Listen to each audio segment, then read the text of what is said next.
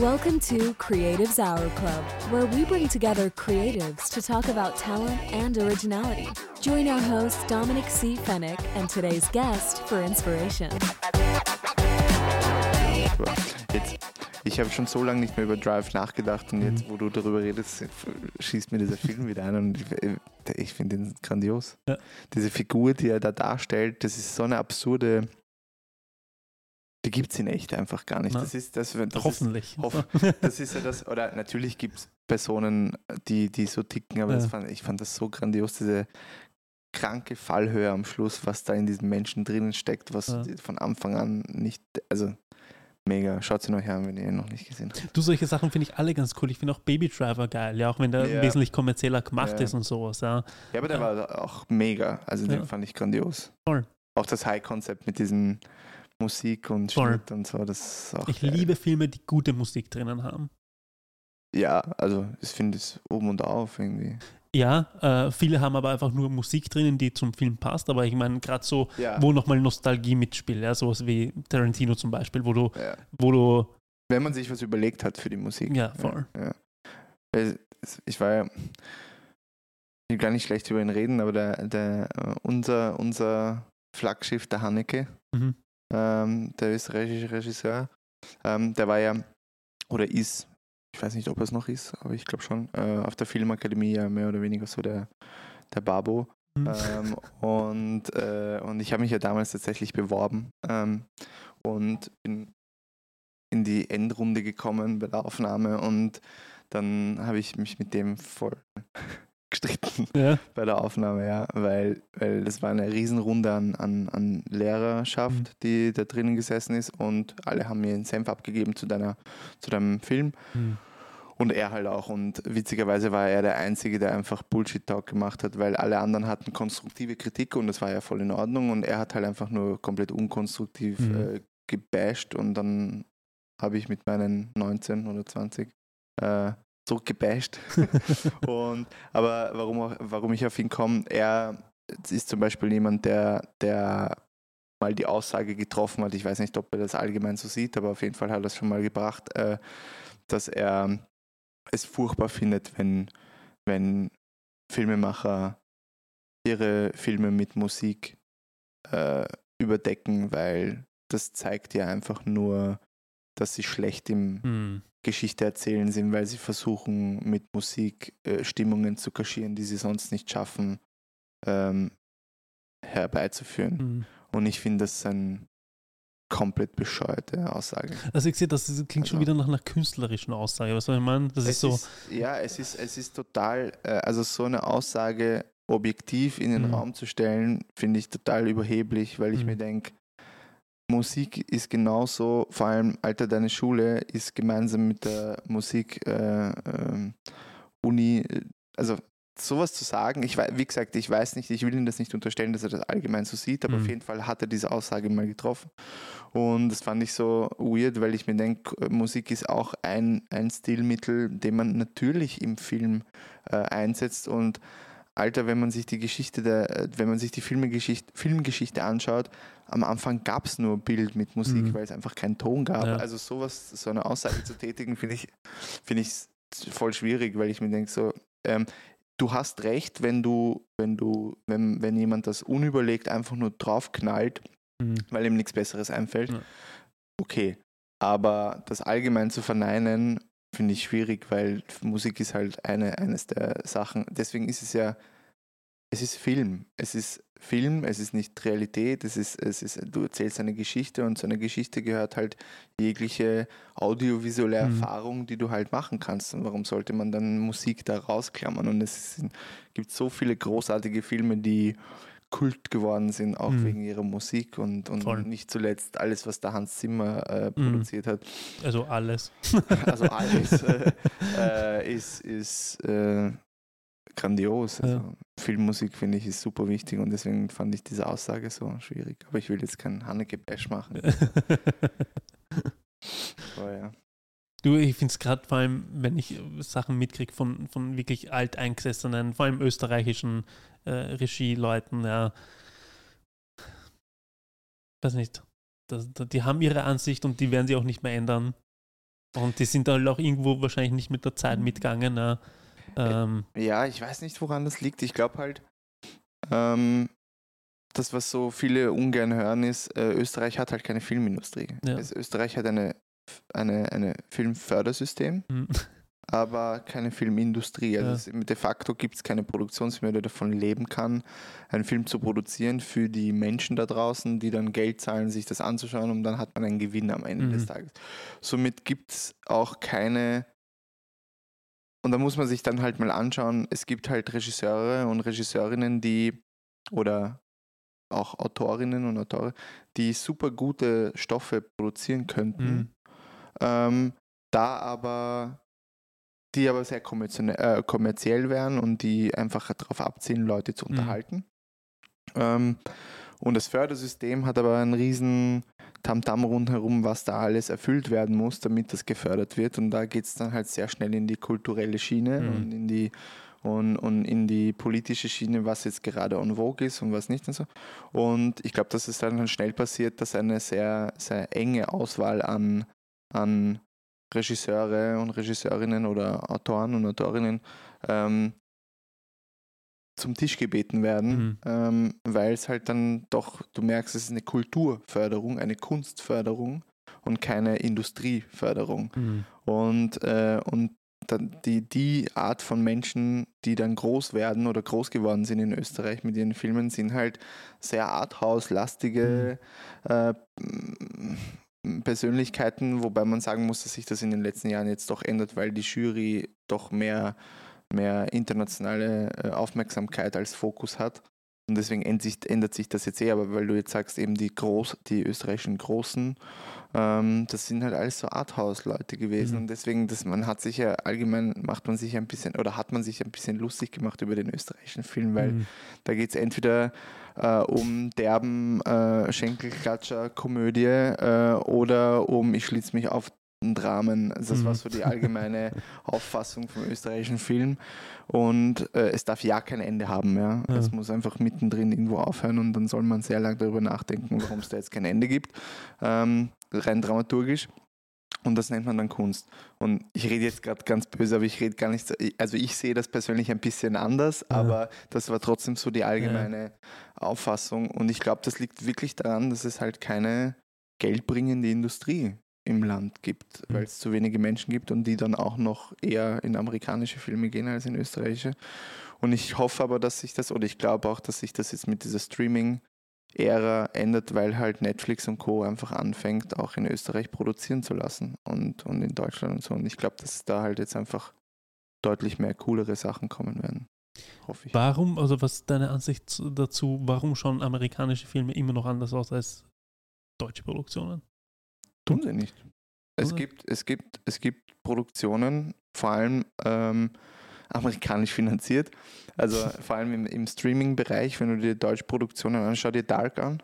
Mhm. Ähm, schau dir ähm, eh Barbarian eigentlich äh, an und so. Also es gibt schon deutsche Produktionen, wo du, wo du, oder in Österreich das finstere Tal. Mhm. Ähm, das ist schon ein bisschen älter, ähm, wo der Kinast äh, Kamera gemacht hat. Auch ein grandioser Film, das könnte einfach ein fetter äh, Blockbuster aus Amerika sein. Und, und, und also rein von der, von der Qualität her, was die, was die Licht und äh, Setzung und Kameraarbeit und Schnitt und so weiter betrifft, äh, glaube ich, muss man uns jetzt nichts mehr nachsagen Okay. lassen, wenn das, wenn, wenn das Drehbuch und wenn das Budget passt. Und das passt halt leider Gottes erst seit Streaming-Geschichten. Ähm, aber woran es vielleicht noch liegen könnte oder wo noch ein Unterschied ist, ist, glaube ich, einfach, dass wir ja über Jahrzehnte hinweg war, ähm, weil Film ist ja nicht nur Kamera und Licht, Mhm. sondern Ausstattung Mhm. äh, und, und Filmset und Gegenstände, Requisiten. Und wir sind halt mit amerikanischen Requisiten aufgewachsen. Mhm. Äh, Straßen, Autos, Häuser, Mhm. Räume, die Aufteilung der Gebäude, die, dass wie die A- Leute angezogen sind, wie sie sich bewegen, das war für uns jahrzehntelang Amerika. Für uns war, ich kann mich noch erinnern, das erste Mal, als ich nach Amerika gegangen bin, hatte ich das Gefühl, ich bin in einem Filmset. Warum? Weil, ich, weil das, was du in den Filmen siehst, du in deinem echten Leben hier in Europa halt nie, Ja. nie optisch wahrnimmst und diese Reize, die du in diesen Filmen bekommst, wenn du in den USA landest und dann mal aussteigst und dann siehst du diese Straßen und die Autos Mhm. und die Häuser, denkst du dir so, krass, das habe ich mein ganzes Leben lang eigentlich gesehen, Mhm. aber das war für mich halt immer ein Filmset und nie die Wirklichkeit. Also meinst du, dass für Amerikaner sich ihre Filme anfühlen wie Heimatfilme? Ich glaube schon, ja. naja, sie, sie, sie, ja, sie kann, ich, ich glaube, das kann ich, ich glaube, das kann ich tatsächlich gar nicht beantworten. Ich weiß es nicht, aber ich weiß nur, wie es auf mich, der nicht von da ist, halt Ja. wirkt. Und ich glaube, wenn du dir so österreichische oder deutsche Filme anschaust oder auch spanische oder was auch immer, äh, ich glaube, man hat, oder wenn man jetzt nicht aus unserer Branche ist, sondern einen Film schaut, und der ist extrem gut produziert und der wird genauso produziert wie ein amerikanischer Mhm. Film. Da werden trotzdem ganz viele Leute so ein komisches Gefühl haben, während sie schauen und sich denken, ja, aber irgend, irgendwas ist anders. Ich habe das immer das Gefühl so. Und ich glaube, das liegt aber genau an dem. Das liegt, also das, was amerikanische Filme bieten, ist auch das amerikanische Umfeld Mhm. und, und auch, auch die amerikanische Linse, durch die sie die Welt sehen. Mhm. Wenn du, wenn du Ich glaube, das ist jetzt auch nämlich wenn du viel. Ja. Mexiko, wenn du, wenn Ja, du ja, Szenen das aus Mexiko Grading, siehst, ja. dann ist das alles, äh, alles irgendwie Warm, orange. ja, ja. voll, ja. Und Italien ist alles auch so, es ist ja, die, die, das ist ja absurd, wie vereinfacht Amerika den Rest der Welt darstellt. Ja. Und, und das schlucken wir aber Ja.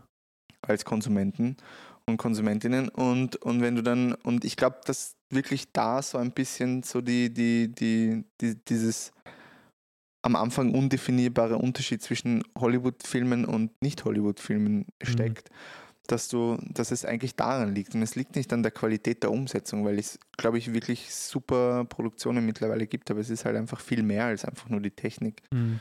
die, die entscheidet, ob etwas amerikanisch aussieht oder nicht. Aber die Frage ist halt, ist überhaupt unser Ziel, dass europäisch produzierte Filme jetzt ausschauen wie amerikanische oder ist es das Ziel, dass wir auf, ne- äh, auf dank, dank Netflix und, und Amazon und Co. anfangen, uns optisch umzugewöhnen Mhm. und zu sehen, okay, also, also seit der Streaming-Plattform äh, konsumiere ich deutlich mehr nicht-amerikanische Produktionen als davor und Okay. ich liebe es eigentlich. Okay, na, ich könnte gar nicht mal irgendwas nennen. Also kannst mal gerne danach eine Liste äh, machen, was ich lassen. anschauen soll. Ja. Ähm, ich meine, weil, weil zum Beispiel Bollywood hat ja auch einen ganz eigenen Stil. Ja, voll. Und wie du sagst, ich glaube, das ist kulturell äh, bedingt, ob du, ob du das schluckst oder nicht. Mhm. Und Bollywood, also es gab ja so Anfang 2000er, das war ein mega Hype und irgendwie hat jeder zweite Fernsehsender Bollywood-Filme ausgestrahlt. Mhm. Und das heißt, anscheinend gab es ja die äh, Leute auch, die das dann konsumiert haben. Aber damit kann ich halt gar nichts Ja. anfangen. Einfach weil die Erzählart so ulkig und absurd ist, irgendwie, dass ich das Gefühl habe, ich, ich könnte auch ins Theater gehen. Mhm. Absolut, ja, voll. Ähm, aber ich will damit jetzt niemanden bashen. Also es Ja. wird schon die, ich glaube, Bollywood ist äh, rein äh, bruttoumsatztechnisch größer als Hollywood. Mhm. Ähm, also hat schon seine Daseinsberechtigung, aber das geht bei mir nicht durch zum Beispiel. Mhm. Funktioniert bei mir nicht. Ähm, aber asiatische, koreanische, japanische Filme finde ich schon wieder unfassbar grandios, obwohl es auch total weird ist. Also Mhm. wenn man die erst, das erste Mal solche Filme schaut, geht sich das im Kopf irgendwie auch nicht aus, Ja. weil man es nicht gewohnt ist, weil man diese amerikanische klassische Ja. äh, Filmaufbau halt kennt. Aber irgendwie ist es halt geil und es geht sich irgendwie aus. Aber das ist, weil ich eine Faszination für diese Länder halt Mhm. habe. Ich glaube, bei vielen anderen funktioniert es vielleicht nicht. Ich habe auch nicht dieses Squid Game gesehen. So. Also ich habe wirklich nur Parasite war der einzige Film und ähm, klar, wenn man jetzt sagt, ähm, Everywhere All at Mhm. Once Things, ich werde das nie, nie mehr merken. Ähm, ja, aber sonst wüsste ich es gar nicht, ob ich irgendwas Koreanisches gesehen hätte. Es gibt schon, es, da schicke ich dir auch eine Liste. Es Mhm. gibt wirklich ganz großartige Filme und, und tatsächlich gibt es ein, zwei auch auf Netflix ähm, oder Amazon, äh, wurscht, beidem. Ähm, lohnt sich halt voll anzuschauen. Die sind auch im, im, in diesem ganzen Thr äh, Thriller-Bereich Mhm. und so extrem stark. Es gibt so, so gute Filme. Call. Me heißt das eine, glaube ich. Mhm. Wurscht, schicke ich dir dann. Super gut. Sehr gute, sehr gute Filmempfehlungen. Was glaubst du, ist so der nächste nächste Trend im Filmmaking? Also jetzt so was, was Commercial, wie gesagt, also dieses ganze Neon und äh, Analogfilmen und ähm, Low-Key und, und bla, das hat sich jetzt alles sehr lang schon gehalten. Ja. Was, was könnte der nächste, nächste, nächste Trend sein? Mm, Ich sag's ungern, aber ich glaube schon, dass sehr viel KI eingebundene Geschichten Mhm. kommen werden. Ähm, und das entwickelt sich gerade in den letzten Monaten, hast du das Gefühl, es kommt, also nicht nur das Gefühl, sondern es ist tatsächlich so, dass jede zweite Woche irgendwie neue Geschichten rauskommen. Und wir selber, äh, also haben jetzt Projekte, wo wir anfangen, damit herum zu experimentieren Mhm. und auch große Produktionen haben angefangen, jetzt äh, das mit einzubauen. Und es ist noch sehr wenig draußen. Also wenn Mhm. du jetzt anfängst zu recherchieren, was gibt es da draußen, gibt es sehr, sehr wenig bislang. Äh, oder halt sehr subtil. Ähm, war das Nike oder Timo? Ja, Nike hat, glaube ich, was gedreht. Auf jeden Fall, ähm, ich glaube, dass es da in die Richtung ähm, viel passieren wird, weil, glaube ich, der Sprung dahin schwieriger wird und, äh, und sich dadurch äh, Leute mehr profilieren können, das Mhm. richtig einzusetzen, weil es ist halt, ich glaube, es ist sehr schwierig, das so einzusetzen, dass es cool wird, Mhm. ähm, aber es passiert, also auf Social Media passiert es ja schon voll, Mhm. also man sieht voll viele Shortform-Sachen, wo KI dann mit schon mit eingebaut wird und es ist halt jetzt voll in den Kinderschuhen noch, aber es wird auf jeden Fall ähm, ein Stilmittel sein. Ich weiß nicht, ob du, kennst du Rin, den, den Ja. Rapper, ist ein deutscher, deutscher Rapper, der hat jetzt ein Musikvideo rausgebracht, Mhm. was, äh, wo, der, wo der Filmmaker dahinter ähm, den kompletten, das komplette Musikvideo mit, mit, mit KI gemacht hat und, und schon, schon, schaut schon geil aus. Ja. Okay. Und, und ähm, ich muss raussuchen, ich glaube, es war Nike, ich will nichts Falsches sagen, die auch ähm, schon KI getrieben ähm, bestimmte Spots, Mhm. äh, also Sachen im Spot äh, mit KI gemacht haben. Und ich Mhm. glaube, dass KI so, das KI ist jetzt kein eigener Filmstil, Ja, wenn du ja, mich ja. gefragt hast, ja. Ähm, aber ich glaube, dass es sehr viel in die Richtung gehen wird. Ansonsten, ja, ist die Frage. Ich finde, also die- diese ganze, man geht auf jeden Fall weg von diesem filmischen, habe ich das Gefühl, Mhm.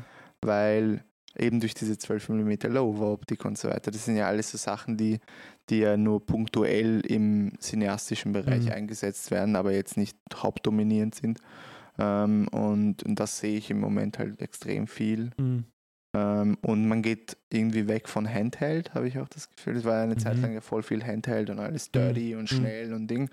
Und lass uns mit wenig Budget äh, irgendwas machen und tun so, als wäre es ein Stil und dann lieben es alle und dann hat es funktioniert, weil jeder wollte das haben. Ja.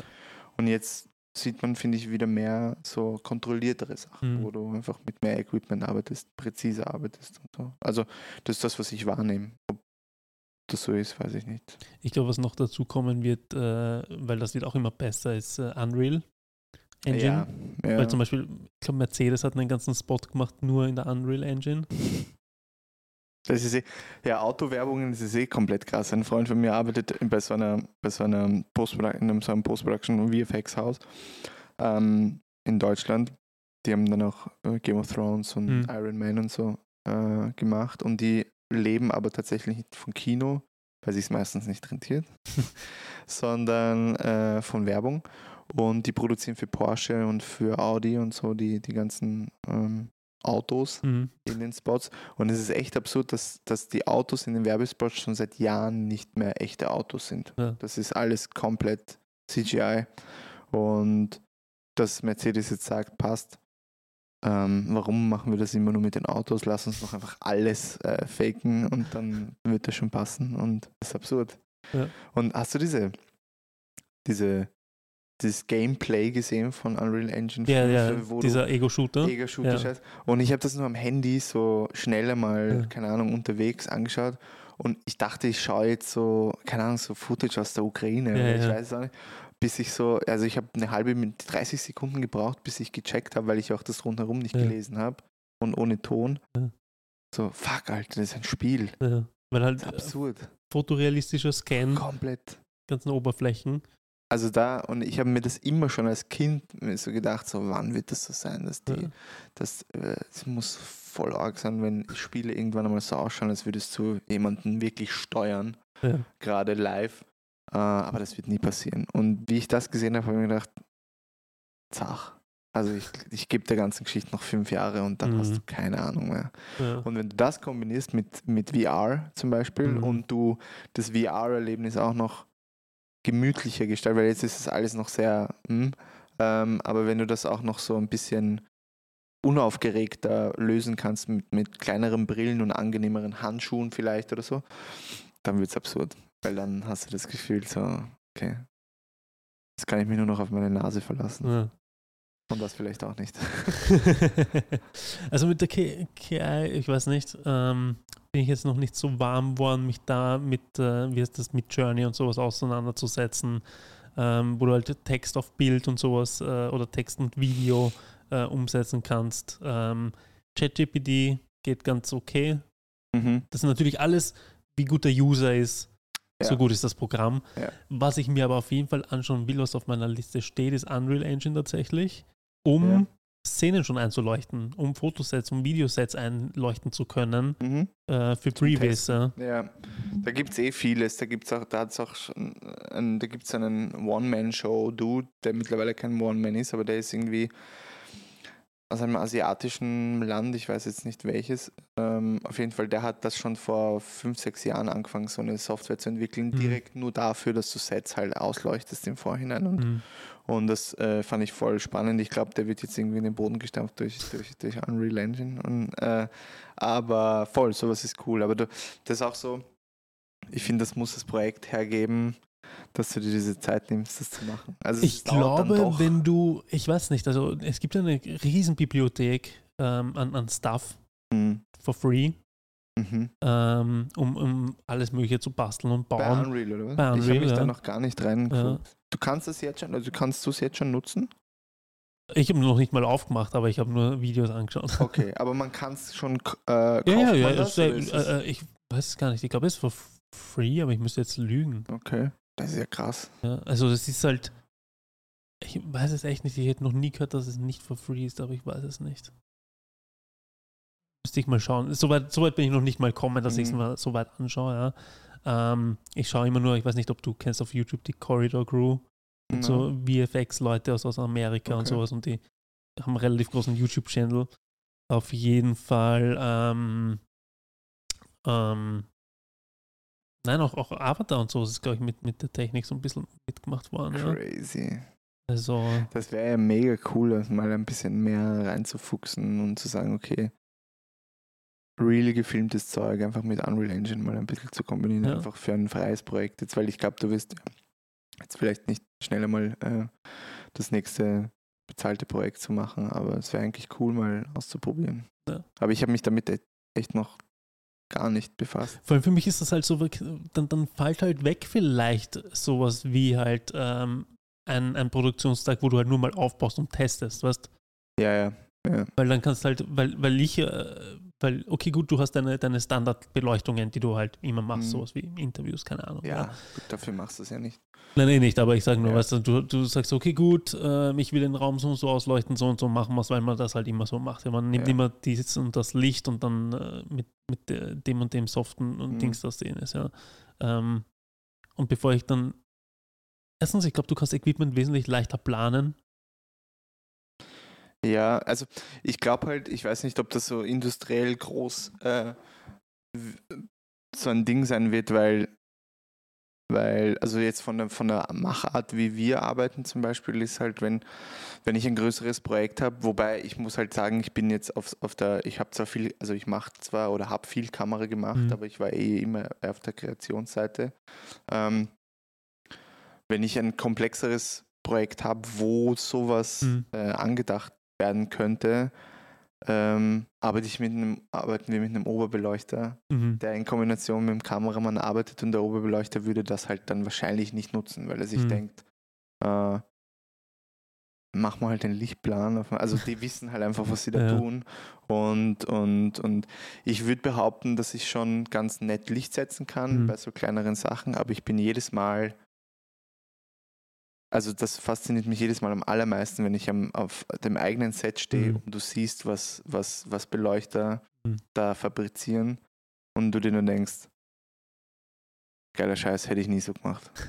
so absurd einfach. Ja. Und dann denke ich mir, okay, in den Köpfen dieser Leute steckt so viel Know-how und Ja. so viel Gespür für das, wie sie es machen, dass sie das wahrscheinlich gar nicht äh, dann äh, benutzen würden. Mhm. Und dann denke ich mir, ähm, okay, wann würde ich das nutzen, so ein Mhm. Tool, wenn ich selber machen müsste? Mhm. Wenn ich selber machen müsste, sind die Projekte aber so klein, Mhm. dass sich das für mich dann fast schon gar nicht mehr auszahlt, das zu machen. Und wenn es budgetär da wäre, dann hole ich mir eine Opel.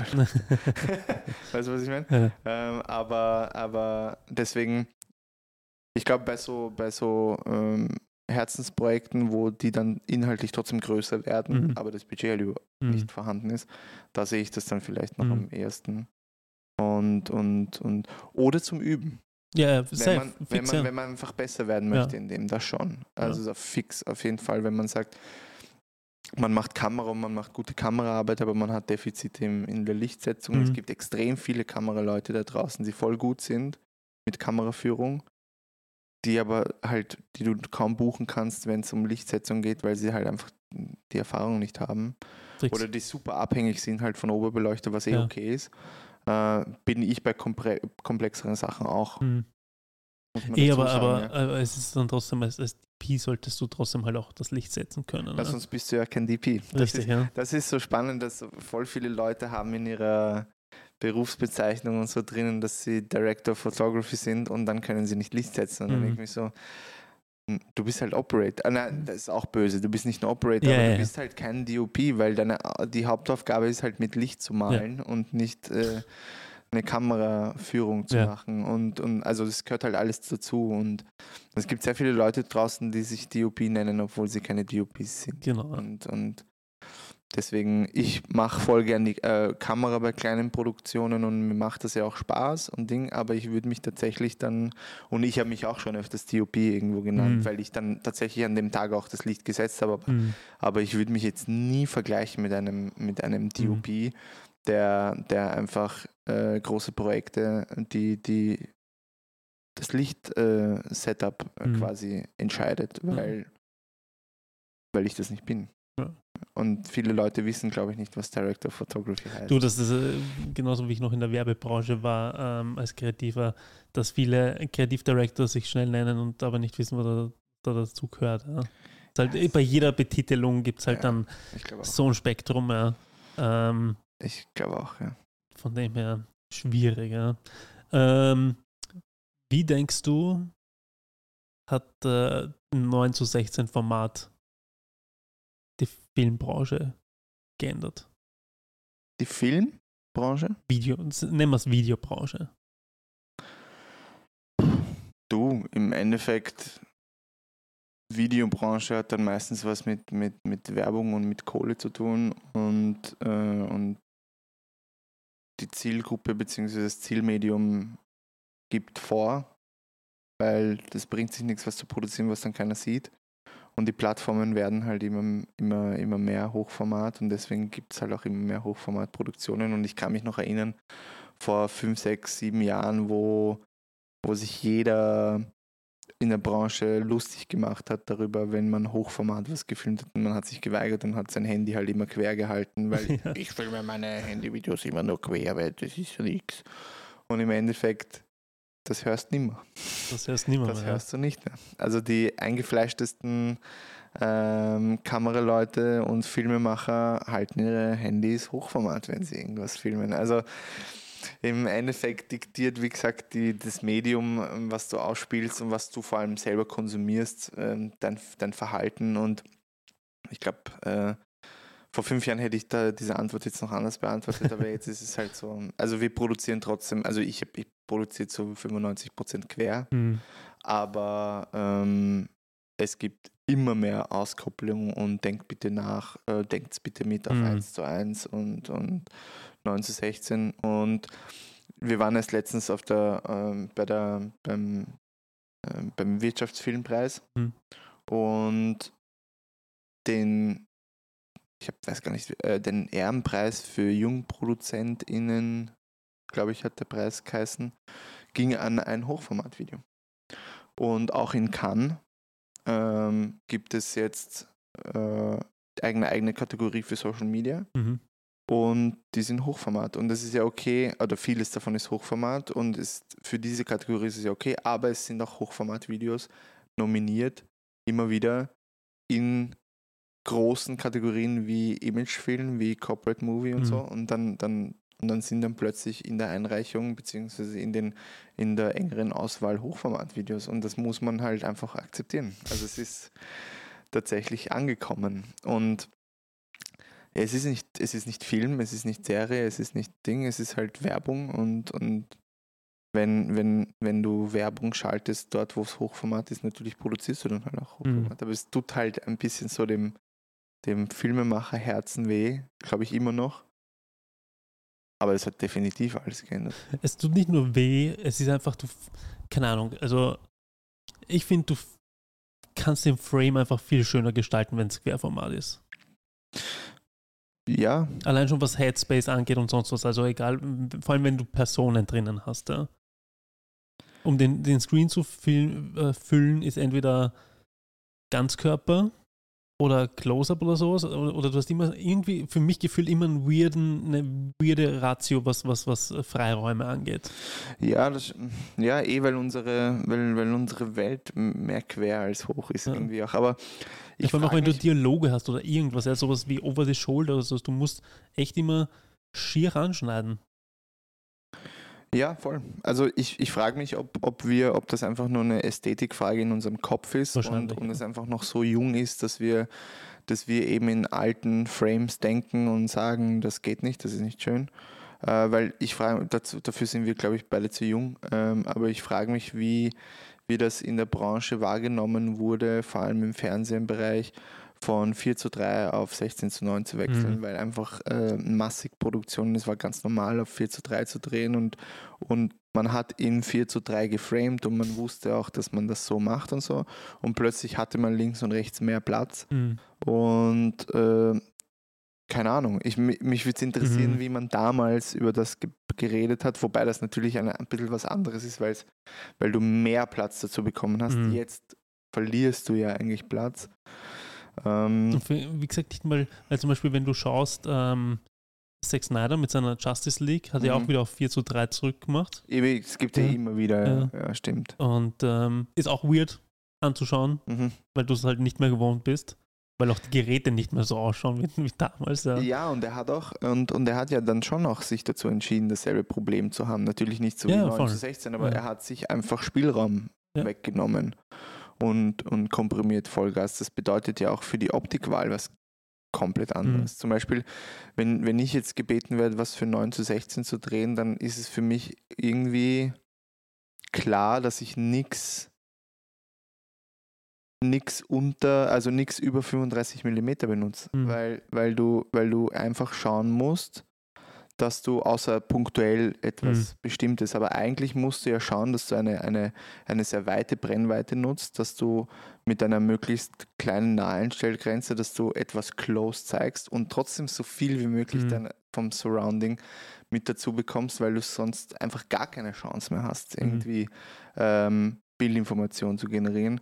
Und ich glaube, das sind so diese Überlegungen, die man anfangen muss, äh, wie man da am besten tut, weil du musst auch, ich glaube, man muss auch schauen, Bouquet zum Beispiel. Mhm. Äh, alles, was in der Unschärfe ist und Bouquet äh, ähm, generiert, ist, wenn, du's, wenn, du's, wenn du die Kamera gerade hältst, ähm, der Sensor so, dass, dass, dass, die, dass die halt vor allem bei Anamorph zum Beispiel, dann siehst du ja richtig, wie sie fallen. Mhm.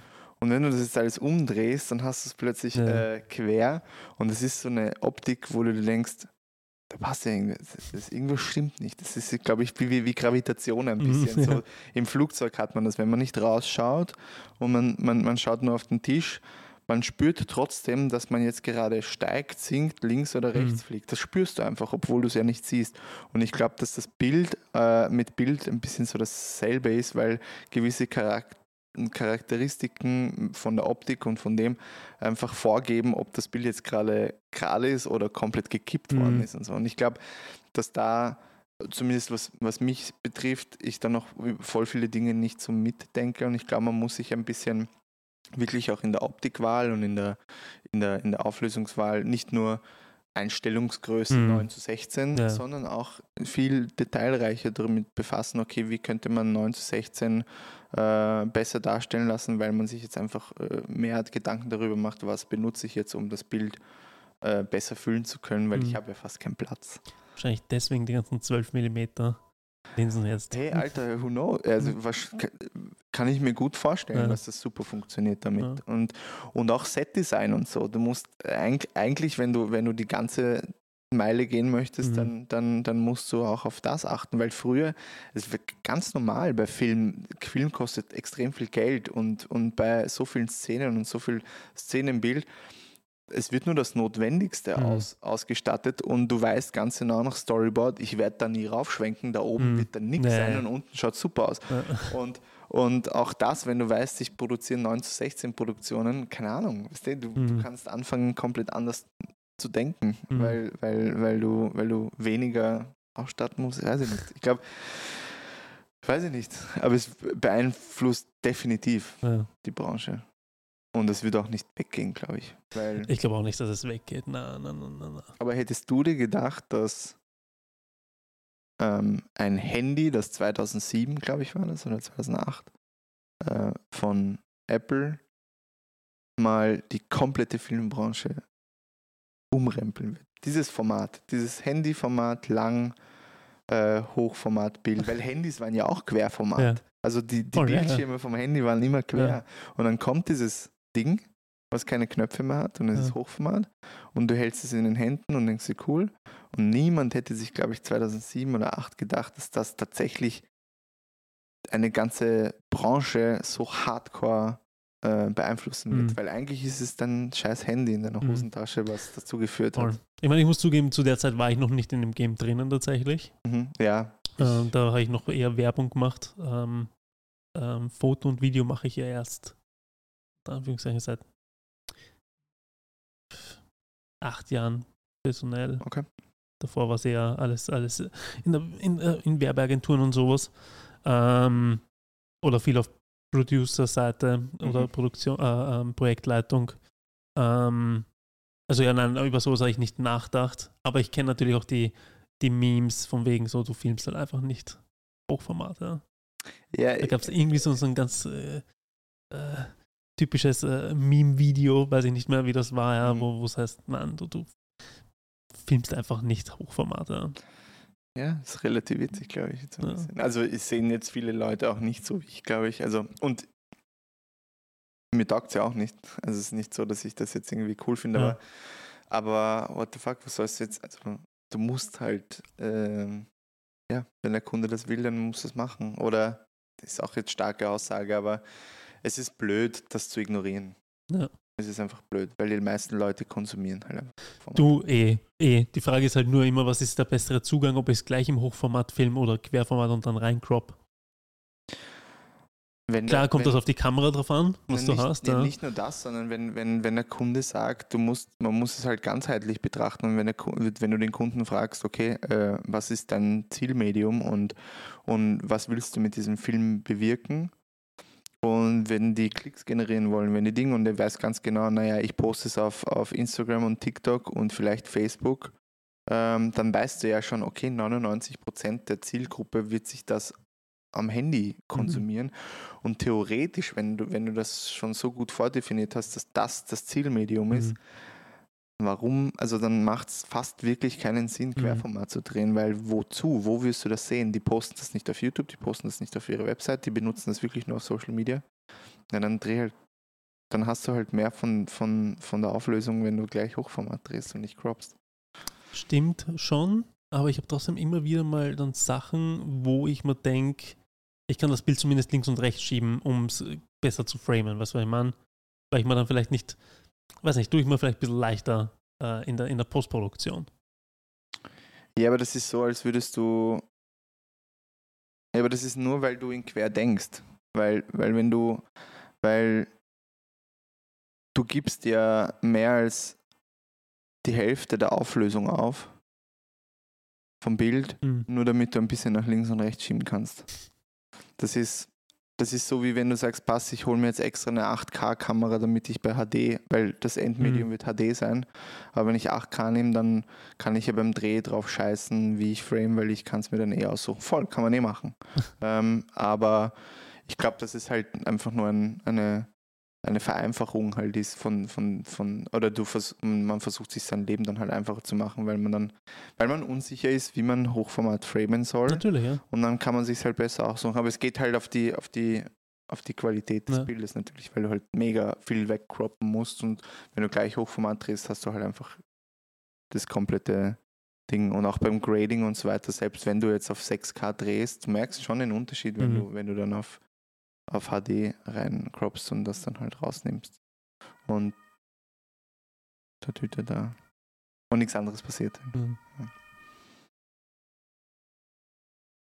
Ja, also kann man, kann man machen und ich, äh, also in 99% der Fälle drehen wir eh auch quer und machen Mhm. dann Hochformat. Aber ich merke es dann schon halt in der Post-Production so, ja, es, also die Qualität ist halt beschissen, Mhm. einfach vom Hochformat-Video, weil du, und du framest am Set trotzdem anders, weil, Mhm. weil wenn du dich, gleich, wenn du dich gleich Du hast trotzdem auf deinem zwingst- Bildschirm, hast du trotzdem, okay, was ist eigentlich der Frame, den ich dann nutze dadurch? Ja? Genau. Und wenn du, wenn du, wenn du jetzt aber gleich Hochformat drehst, dann tust du, es geht ja nicht nur um deine Kameraframing, sondern du, du setzt die Leute vielleicht auch gleich anders Mhm. hin.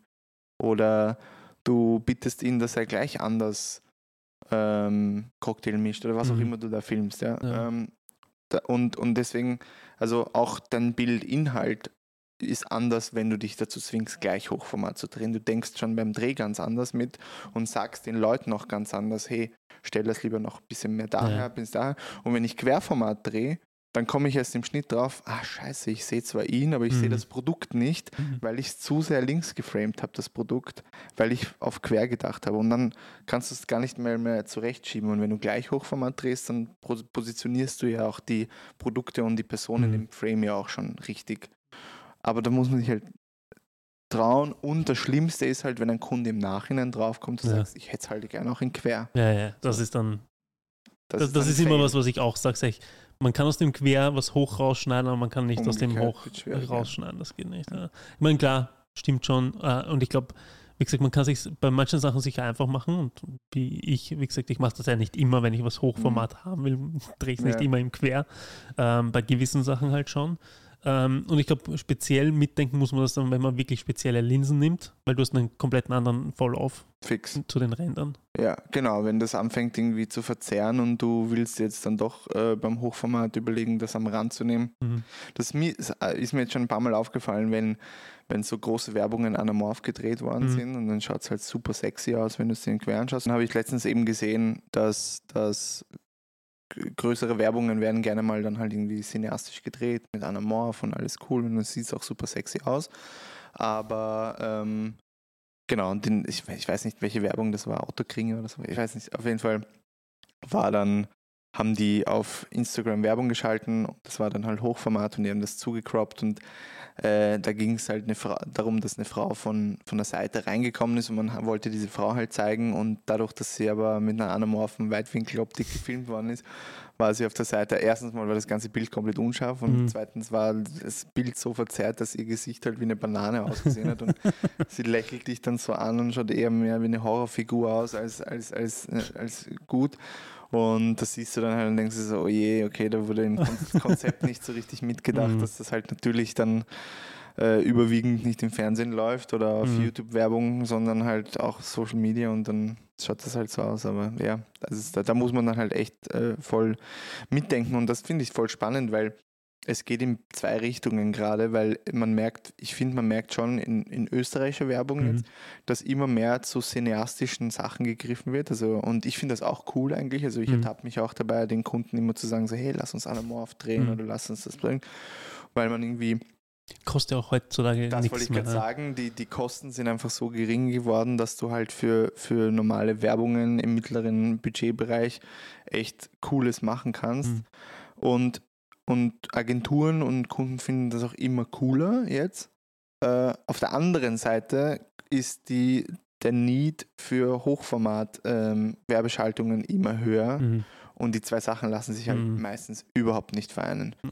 Und dann muss man halt echt ab überlegen, okay, was ist einem wichtiger? Zu sagen, okay, man hat einen Prestige-Werbespot, der auf YouTube halt ausschaut wie 1A und womit du dann vielleicht Preise gewinnst und Dinge, weil es Mhm. halt super cool ausschaut Ja. und das Konzept gut ist. Oder will ich werbeeffizient arbeiten Mhm. und eine Werbeschaltung dann halt so effizient wie möglich gestalten? Und ich glaube, dass so ein unscharfes Mishimashi äh, vielleicht gerade nicht so klug ist, wenn du Mhm. damit Werbung schaltest. Und das ist echt so eine Jongliererei jetzt im Moment. Und das Gute ist, aber da muss ich dazu sagen, als Filmproduktion oder als Filmemacher ist, ähm, ich für meinen Teil würde gerne einfach schön produzieren und möchte ein cooles Projekt haben, mit dem ich mich identifizieren kann. Und äh, es ist nicht mein Bier, wenn sie es dann hochformat schlecht schalten. Ja. Das muss dann halt die Werbeagentur entscheiden, ob sie das dann so macht oder nicht. Ich bin immer für Team schön und Ja. dann heißt es aber Team quer Ja. immer noch. Voll. Ich auch, wobei ich tatsächlich dann immer, ähm, bin mir sicher, du, du super transparent auch äh, mit dem Kunden kommunizierst, aber ich bringe genau solche Probleme dann auch immer, sage ich so, Natürlich, ich eh auch. das ja, kann passieren, ja. Ja, ja genau. Voll. aber ich meine, klar bin ich dann happy, wenn der Kunde sagt, ist mir egal, sag ich. mir auch. Voll, man muss die Sachen schon an, anreden und ansprechen, weil natürlich äh, hast du dann einen Backlash auf dich, Ja. wenn, wenn der Kunde dann sagt, so, na super, wir haben jetzt die, die, die Instagram-Werbeschaltungen und Ja. warum ist das jetzt alles unscharf? Ja. Und dann musst du erst erklären, warum das uns, also es ist, sowas ist natürlich Ja. äh, zart, weil für dich und mich ist es jetzt logisch, dass du bei anamorphen Weitwinkeloptiken in der Seite halt unschärfer bist. Also Ja, ja, ja. erklär das jetzt mal einem Kunden und äh, voll wie du sagst, also es gibt schon ein, ein Consulting am Anfang und Mhm. sagt, okay, pass auf, das und das ist positiv, das und das ist negativ. Aber wenn du mich fragst, machen wir es Ja, quer, genau, weil das voll. ist schöner. ja, voll. Ja. Gibt es für dich, das ist so eine Frage, die ich in jedem Podcast stelle, äh, wie du eh schon gehört hast bei einigen, ähm, was ist für dich so der kreative Spot, wo du sagst, wenn ich äh, einen Durchhänger habe, kreativ, was wir alle Kreativen haben, ja, ähm, was ist so dein, dein, dein kreativer Energy-Spot im Ausland, zu Hause, was auch immer es ist, äh, was so dann, du kannst dich aufladen. Ähm,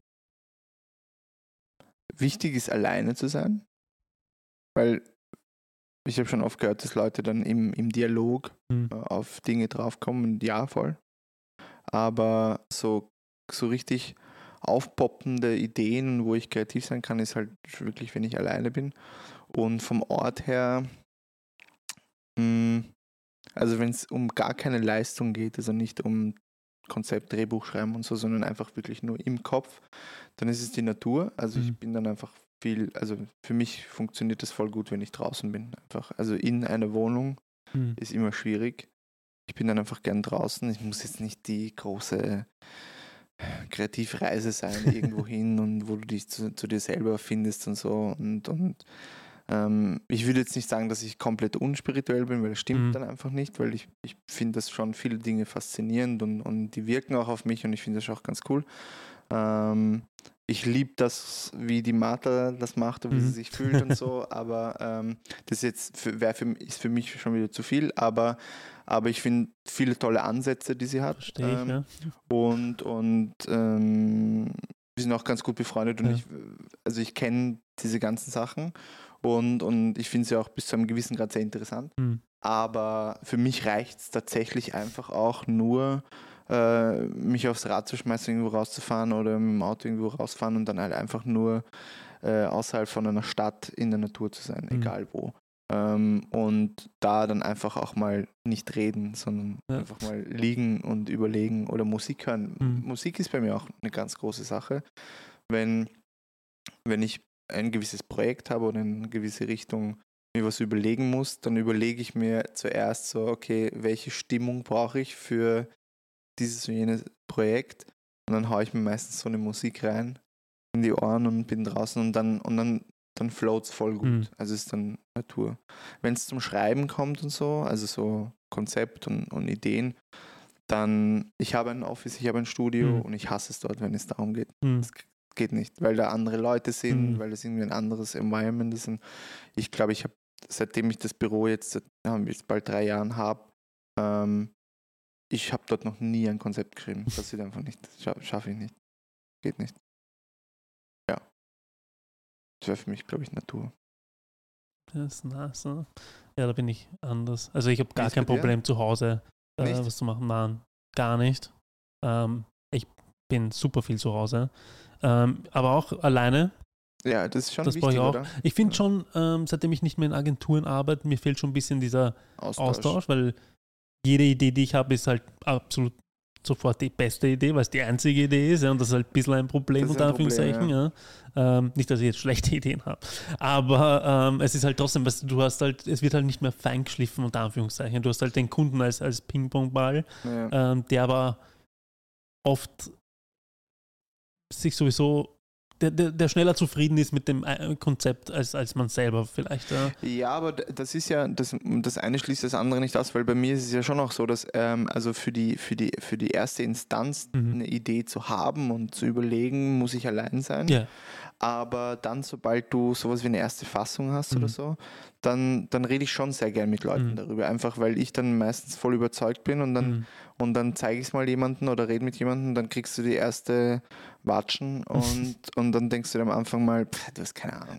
So, Ich bin froh, dass ich nicht der So, Einzige bin, der so. auf Kritik unter Anführungszeichen oder Feedback so reagiert. am. Anfang, am Anfang reagiere ich immer so, was laberst du? Das, das ist keine Ahnung, was ich meine. Das also, war der größte Fehler, mit überhaupt darüber anzufangen zu reden. Dann akklimatisierst du dich mit dieser Kritik und dann, und dann, und dann, und dann denkst du ja, okay, cool, dann reden wir weiter, Ding, dann baust du es eh ein. Aber natürlich, es ist ja dein Baby. Es ist so, Äh, Ich bin so happy, das ist tatsächlich, erstens einmal ist das so ziemlich das erste Mal, dass ich das von einem anderen höre. wirklich. Ja, weil alle meine Freunde, die auch kreativ sind und so, die sind super, äh, gehen super mit Feedback um. Sagen, ja, hm, nein, stimmt. Das, Die ja. lügen. Die lügen. Aber ich bin auch immer so, geh bitte, ja, ciao. Sag mal nicht, wie ich meinen Job machen soll. Ja? Ja, ja, und dann, dann fünf Ja. Minuten denken wir so, ja, okay, gut, hast du eh recht, ich hätte, ich war scheinbar nur ein bisschen zu faul weiterzudenken oder so. Ich glaube, die goldene Mitte ist es. Ich glaube, du Ja. musst, du musst dich, also ich finde dieses, dieses mit, wenn, wenn man mit dem Finger auf jemanden zeigt oder wenn mit dem Finger auf jemanden gezeigt wird, dann ist natürlich, das ist, glaube ich, in, als, in unserer seit Kindesalter irgendwie Mhm. eingebrannt, äh, sich zu verteidigen einfach. Mhm. Und ich glaube auch, dass du, wenn, wenn du eine Person bist oder eine kreative Arbeit leistest und du lässt dich sofort verunsichern Mhm. oder du lässt dich sofort äh, umstimmen in deiner Idee, dann, dann ist halt, ich bin mir nicht sicher, ob das so gut ist, weil du dann die, dann, dann du, du lässt diese Originalität aus dir raus, was Mhm. wir am Anfang geredet haben über Quentin Tarantino und Co Mhm. ich glaube, das Geheimnis ist es halt wirklich äh, ähm, ähm, durchzuziehen. Aber die Wahrheit liegt wahrscheinlich irgendwo in der Mitte, weil natürlich ähm, du bist nicht der kreative Allgott Mhm. und, und, und Kritik von außen kann halt auch beflügeln Ja. wirken. Aber ich, also ich, da sind wir sehr ähnlich. Das ist am Anfang halt echt so ein, das ist mein Baby und ich habe mir bei, bei allen Szenen und bei allen Dingen äh, Gedanken gemacht. Mhm. Und wenn du jetzt eine Sache da kritisierst, dann funktioniert ja vieles anderes nicht mehr und du hast gar keine Ahnung, was ich mir eigentlich dabei gedacht habe. Und das ist so ein, so ein Hin und Her. Das Aber ich glaube, das ist, sollte man sich nicht abge... Also man sollte schon, wie gesagt, so ein Mittelmaß Mhm. finden. Aber ich finde, es ist schon gut, wenn man, wenn man nicht gleich alles wegwirft, weil Ja. einer Person das jetzt nicht gefällt, weil es wird dein, Kon Nein, nein, dein eh, Konzept nein, eh, wird ja, immer klar. Leuten Ja, nicht gefallen. Ja, also. Nein. Ansonsten Musik ist für mich auch super wichtig. Bei mir ist es tatsächlich, ich höre den ganzen Tag 24-7 Musik. mh, Also ich stehe auf, die Musik läuft. Ja. Bis, wenn ich rausgehe, Motorrad, Kopfhörer. Wenn ich absteige, keine Ahnung, ich einkaufen gehe, Kopfhörer. Ja. Wenn ich wieder Soundtrack heimkomme, wenn ich heimkomme, wieder, bumm, hier, äh, Ja. Musik weiter. Und das geht bis am Abend. Und ähm, wenn irgendwas, ist es eine Melodie, ist es, ich, ich höre oft nicht mal auf die Lyrics wirklich, ja. Einfach nur auf dem Auf, Vibe. auf die, ja, genau, richtig, voll. Äh, es ist die Mood, es ist der Vibe. Und wenn mir da irgendein, meistens sind, ist nicht ein komplettes Konzept, was dann mir in den Kopf kommt, aber eine, eine Szene. Ich sehe irgendein Bild, ja. Mhm. Und denke mir, okay, gut, das schreibe ich sofort. Handy äh, in die Notiz-App, das ist mein, mein, mein Mhm. äh, Lifesaver, so, ja. Da stehen so viele Sachen drinnen, da stehen irgendwelche Wörter drinnen oder irgendwelche Claims drinnen oder irgendwas, Ja, mega, ja. Äh, auf das ich dann irgendein Konzept aufbaue, ja, weil Mhm. es irgendeinen Mut in mir ausgelöst hat, ähm, damit ich es ja nicht vergesse. Ja, ja ich finde Musik auch. Also Musik ist extrem stark, was das betrifft. Auch, auch in der späteren Phase, wenn du dann schon dabei bist, Drehbuch zu schreiben Mhm. oder, oder Konzepte und so, dass du, wenn du dann schon vordefiniert hast, ich weiß, in welche Richtung es Mhm. geht, dann suche ich mir explizit Musik auch Mhm. aus, weil ich merke wirklich beim Schreiben, dass es dann halt einfach besser Mhm. float, weil es einfach, weil du in diesem Mut drinnen bist, was du dir erst erarbeiten musst äh, für, für das Konzept. Mhm. Und das finde ich schon, schon, schon cool. Also es, jetzt mache ich mehr bei, weil ich schreibe Drehbuch für, für Kino Mhm. auch. Und ähm, da ist es mehr, Mhm. Mehr präsent jetzt als jetzt Klar. eine Werbegeschichte äh, zu schreiben. Klar, ja. Aber es, ich finde Musik mega stark. Also es macht. Also ich, ich kenne Leute, die einfach gar nie Musik hören. Das Wirklich? Ja, ich kenne Leute, die einfach, die sagen, das nervt sie. Also sie, sie, sie wenn sie, sie gehen gerne Party machen und dann Mhm. hören sie Musik. Mhm. Oder sie mögen auch Filmmusik, wenn der Mhm. Film läuft, aber wenn sie gerade ihren Alltag bestreiten, dann nervt sie das, weil dann können sie nicht nachdenken. Psychopathen. Verstehe ich nicht. Verstehe ich nicht. Da merkt man wieder so, es gibt echt. Ja. Du, ich würde echt gern manchmal, äh, ich glaube, weiß nicht, ob das bei dir auch so ist. Mir fehlt so ein bisschen der Insight außerhalb meiner Bubble, ja, was sowas angeht. Ja. Mhm. Weil alle meine Freunde sind äh, irgendwie selbstständig, alle meine Freunde sind Kreative äh, in verschiedenen äh, Sparten. Und ich, wie sowas zum Beispiel, ich kenne keinen, der, der nicht Musik hört. Mhm. So, was? Das wäre für mich so, so unvorstellbar. Ja, es, ich, Entschuldige. Ähm, ich glaube, das ist sogar voll wichtig, sich dann manchmal außerhalb seiner Bubble zu bewegen, weil, weil das hilft dir im Endeffekt ähm, auch dabei, mal. Es ist voll witzig. Ich auch beim Filme machen, vor allem ist es ja, es ist ja ein eigener Schlag Mensch, Mhm. der Filme macht äh, oder auch Werbung macht. Mhm. Äh, und, äh, und du machst aber meistens Werbung und Filme für Leute, die nicht in deiner Klar. Bubble sind. Also die Konsumenten deiner Projekte sind definitiv nicht in deiner Bubble. Ja. Und ich glaube, das ist schon ganz cool zu wissen, für wen man da eigentlich äh, äh, Projekte macht und wie die vielleicht denken oder wie die nicht denken. Ich meine, das geht True, jetzt aber das weiter. ist, das ist ja eigentlich, äh, und ich kenne das aus der Werbung, wie ich halt äh, noch nicht Film und Foto gemacht habe, ähm, das ist ja schon sehr trotzdem analytisch. Ja, da Ja. muss ich jetzt per se nicht. Stimmt. Wissen, ob der Äh, Musik hört oder nicht. Nein, Ja, ich, ich muss nicht hart empathisch sein, Ja, um, um mich reinzufühlen, um Das das ist ja das ja. nächste zum Beispiel, und das finde ich ja so geil am Film. Ich fand, oder auch an Werbung grundsätzlich, ich fand immer diesen psychologischen Aspekt super interessant, Mhm. auch wenn ich nicht so der, Psychologie-Fan bin. Aber dass auch einer, der, der Filme macht, sagt, okay, gut, ähm, an der Stelle will ich, dass die Leute heulen, ja, aufgrund Mhm. der, der Textzeile oder der Musik oder sonst was oder, oder wie der der Frame ist oder sonst was. Ja. Das heißt, du wirst manipuliert in, in ein Gefühl, das fiktiv ist, weil der ganze Film fiktiv ist, ja, und äh, du spürst aber ein, ein reales Gefühl. Und das finde ich so crazy, wenn man das mal ein bisschen zerpflückt und wirklich deep äh, äh, da das Rabbit Hole runtergeht in diesem Gedanken so, ja. Ja, aber das ist ja eigentlich, also wenn wir jetzt Werbung vielleicht nicht unbedingt, aber beim Film, das ist ja eigentlich die Quintessenz, wes weswegen man Film äh, Kommt den macht Film drauf an, eigentlich. glaube ich, ja. Ähm, Naja, Emotionen auslösen. Ob das jetzt, ob das jetzt äh, Trauer, Happy, äh, Spannung, was auch immer ist, aber im Endeffekt möchtest du ja, möchtest du ja die Zuschauer ähm, bewegen in eine welche Richtung auch immer irgendwie. Und da ist, da ist, finde ich, Charakterstudie und, und deine, deine, da geht es nämlich gar nicht um die Zuschauer, die du verstehen und kennen solltest, sondern da geht es ja darum, die Charaktere, die du schreibst, ja. müssen ja plastisch, müssen ja echt sein. Und, und äh, wenn du jetzt ein. Genau, da hilft die Filmemacher- Analyse nicht wirklich was. Da, da musst du hilft die Analyse Empathie- nicht mehr. Du ja. musst echt empathisch Menschen verstehen. Vor allem, was ich so spannend fand, ist damals, wie ich die ersten so Drehbuch-Sachen gemacht habe, voll viele Bücher dazu Mhm. gelesen und mit anderen Autoren auch geredet. Was ich so extrem spannend fand, ist dieses, mm, es gibt ja Protagonisten und Antagonisten Mhm. und, und, und alles, was dazwischen ist, alle äh, anderen Charaktere. Und du musst ja, der Zuschauer schaut einen Film und nimmt eine böse Handlung und eine gute Handlung wahr und sieht, okay, das ist jetzt der Bösewicht, das ist der unsympathische äh, Mensch in dem Film und stempelt das so ab und konsumiert das.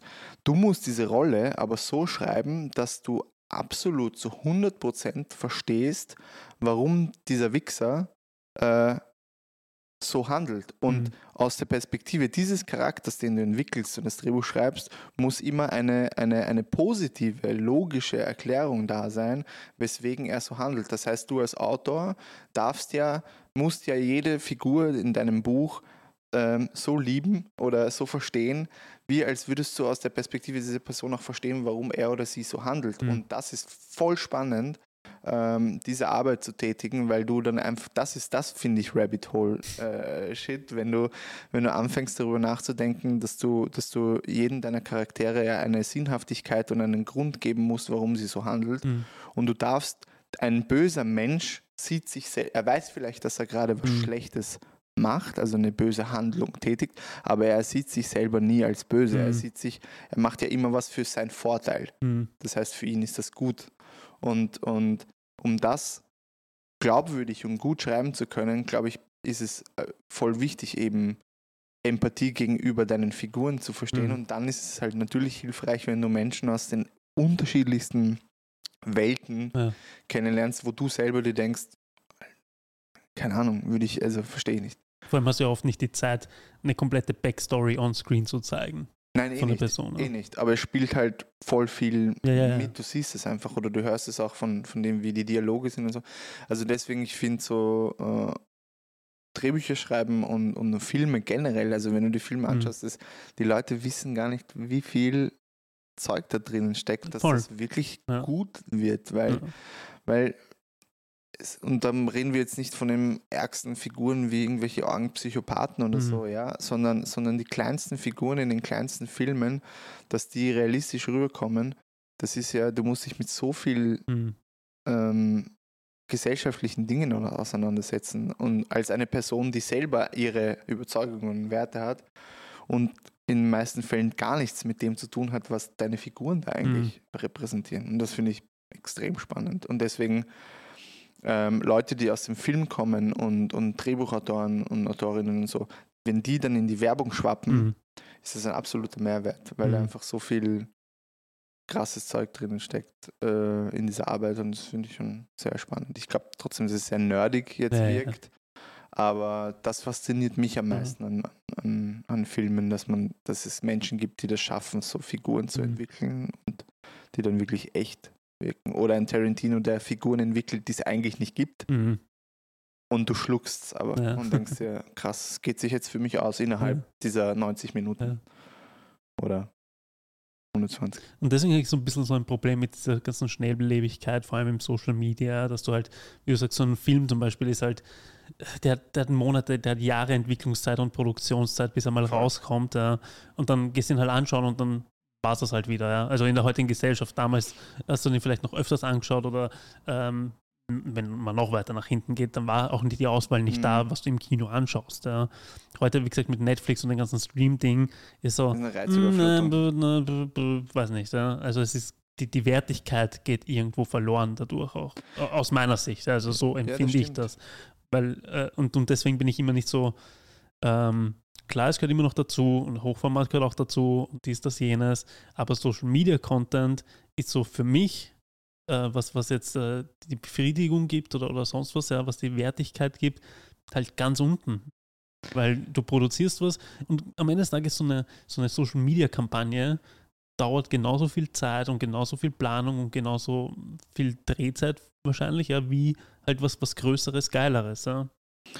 Ja, das stimmt schon. Es ist, es ist auch von der Wertig, also von, vom, vom wirtschaftlichen Faktor her ja auch so, das ist sehr absurd, weil wenn du ein drei, also mal Hand aufs Herz, wenn du ein 30 Sekunden TVC drehst, dann und überlegst, wie viel Asche du da verdienst und Und wie viele Leute da Schnitt. aber auch dran dann ja, arbeiten müssen. aber ja. in der Post-Production bist du dann, wenn du jetzt nicht gerade die ärgsten VFX-Sachen hast, sondern Mhm. klassische Geschichte drehst, dann bist du, wenn wir uns ehrlich sind, mit dem Schnitt äh, in einer Woche fertig, Mhm. maximal. Ähm, und kassierst aber richtig viel Kohle dafür, äh, auch für die Post-Production. Und wenn du, wenn du dir jetzt aber, ähm, keine Ahnung, wenn du jetzt irgendein Kack-Event Mhm. Anschaust, wo das Budget bei, keine Ahnung, zwischen 3.000 und 5.000 Euro liegt. Ähm, und 5 ist eh schon viel für irgendein Event abfilmen.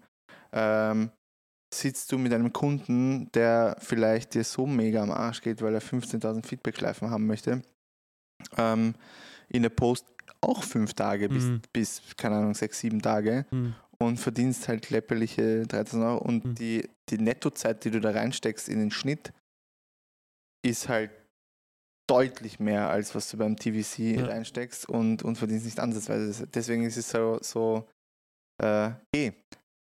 Ist halt die Frage, Und wie gesagt, da auch nochmal, so ein TVC läuft dann halt, weiß nicht, zwei Monate von mir aus, ja. Ja. Ähm, und äh, das Eventvideo wird postet und am nächsten Tag ist es irrelevant, ja.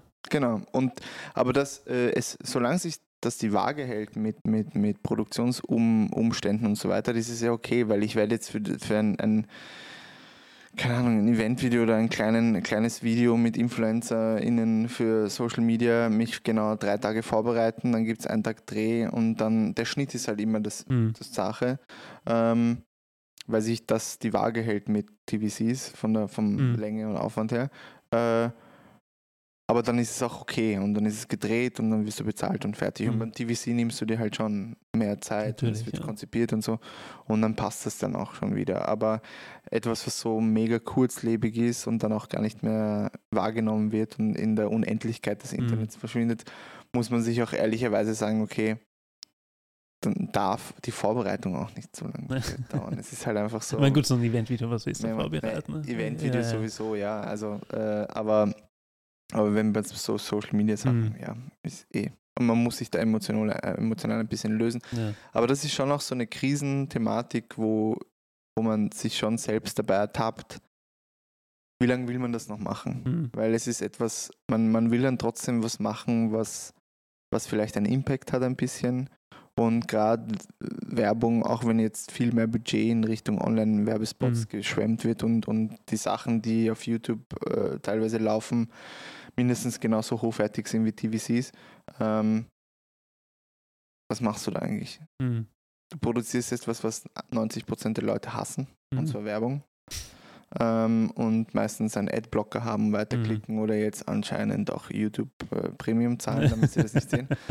Ähm, und, und das ist ganz cool, so für sich selber im Projekt drinnen zu stecken.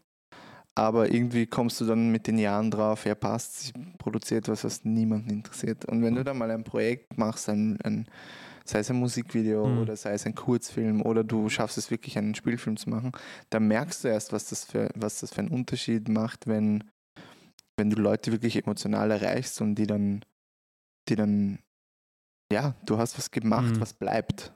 Ja? Und das ist halt mega. Und, und das erreicht man in Werbung auch, Hm. aber sehr selten. Und ja, das ist so, ein, so, ein, so, eine, so eine Frage, die man sich selbst dann als, als Video-Creator, Überhaupt kreativer. Überhaupt Kreative, ja. also äh, für was setze ich meine Kreativität eigentlich ein Mhm. und, und wie sehr verbrassel ich eigentlich meine Ja. Kreativität für die Unendlichkeit im Internet. Voll. Was auf jeden Fall auch ähm, bestehen bleibt für die Ewigkeit im Internet, ist dieses Gespräch. I hope so. Ich bin äh, schon gespannt, wenn ich mir das dann im Schnitt anschaue, ob du äh, Martha ihren, ihre Länge übertroffen hast. Ja? Äh, Es fühlt sich auf jeden Fall so an. Ja? auch. Es fühlt sich so an. Ähm, sag noch zum Abschluss, wo findet man dich? Was steht in nächster Zeit so an? Was kommen für Projekte? Was auf was freust dich? Ähm, man findet mich in äh, Wien. Man findet mich auf Social Media, auf Instagram und äh, auf TikTok eher sporadisch. Ähm, ansonsten haben wir eine Website, das ist die Boutique äh, Filmproduktion.at. Nein, Blödsinn, es ist nur die Boutique.at. I'm sorry. Äh, und ähm, ja, was in, in nächster Zeit ansteht, viel, ähm, aber halt zu 90% Werbung. Mhm. Ähm, es stecken viele kleine Konzepte in der Schublade, die nicht Werbung sind, aber Mhm. die müssen sich dann immer hinten anstellen, äh, weil man halt irgendwie Geld verdienen will und muss. Ähm, aber äh, von Social Media Videos bis hin zu ähm, zwei Werbespots, größere und äh, ein paar Sachen sind eingereicht für Cannes und ja, und ich schreibe gerade ein, ein Spielfilm-Drehbuch, wo jetzt dann hoffentlich bald die Produktionsfirma entscheidet, ob sie es gut findet oder nicht. Und es geht eher in Richtung ich dachte Kino und jetzt wird es umgemünzt auf Serie, hoffentlich vielleicht für Streaming-Plattformen. Aber das steckt noch sehr in den Kinderschuhen, deswegen mal schauen. Vielleicht auch nicht. Bin ich gespannt, werde ich weiterverfolgen. Ähm, vielleicht äh, komme ich mal wieder auf einem Set von dir vorbei. Voll zum, gern. Zum Zuschauen, ne? Voll was gern. du so machst. Voll gern. Ähm, vielen Dank für deine Zeit. Ähm, Ja, gesagt, du müsstest mal dann deine. auf die Uhr schauen, wie viel ich davon in Anspruch genommen habe. Ja. Du, Ähm, alles gut. vielen Dank für das Gespräch, war richtig cool Hat mir auch sehr entspannt. gefallen. und gerne wieder, gerne wieder. Sehr gern, lad mich einfach in der nächsten Staffel nochmal ein. Voll warte ich, bis du deine Serie hast dann. Passt, sehr gut. Fein. Danke dir. Ciao. Danke dir, ciao. Thanks for tuning in to Creatives Hour Club with host Dominic C. Fennick. Remember to subscribe on Instagram, YouTube, and Spotify for more.